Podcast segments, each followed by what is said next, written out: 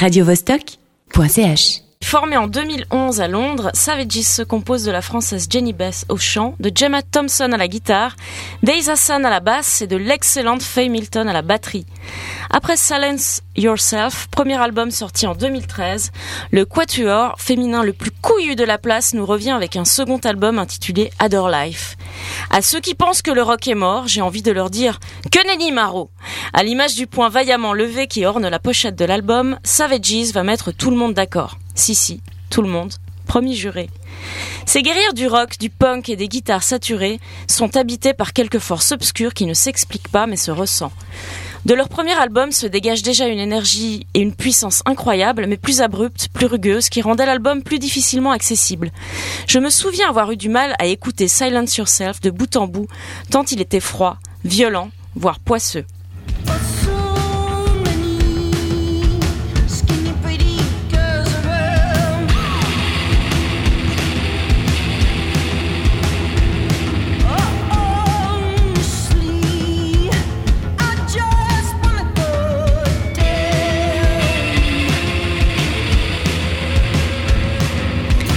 Je me sentais malmenée et bien que je ne sois pas masochiste pour dessous, j'y revenais régulièrement.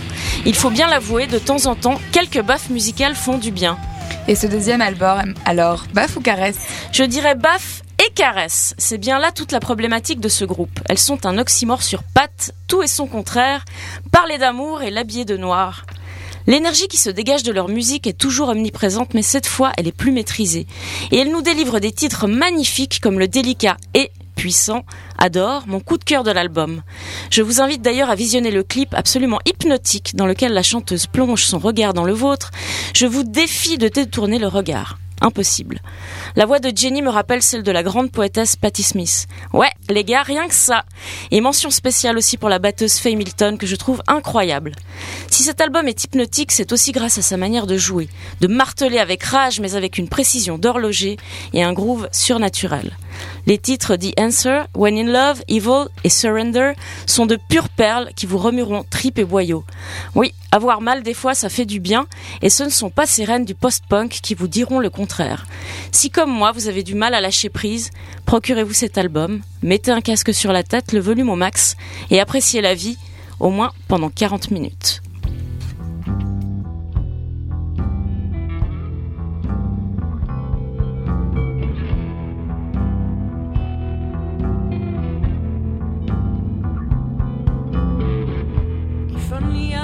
the one